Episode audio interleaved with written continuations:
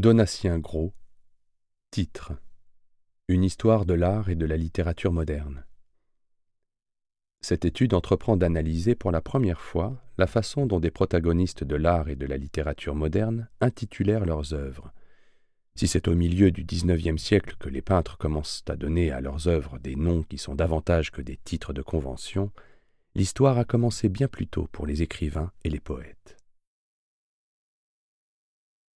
Le rôle des titres dans l'œuvre d'Émile Zola et de Paul Cézanne s'inscrit en contrepoint de celui qui se joue chez Gauguin et Jarry. Il s'agit apparemment du maintien d'une perspective énonciative dans l'usage des titres, même si la réalité est plus complexe et manifeste de façon nette le problème de la relation entre peinture et littérature.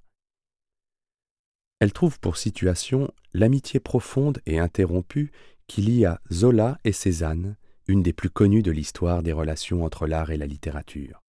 Il y a une abondance de récits et de commentaires à propos de leurs affinités dès l'enfance, l'adolescence et surtout le premier âge adulte,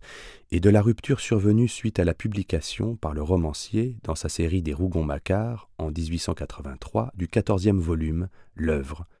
qui aurait été lu, notamment par Cézanne même, comme un portrait du peintre par son ami et comme un acte de trahison était en cause la destinée rencontrée par Claude Lantier, double supposé de Cézanne, qui se suicide, dans le roman, face à une toile inachevée, impossible à finir, après la mort de son fils hydrocéphale.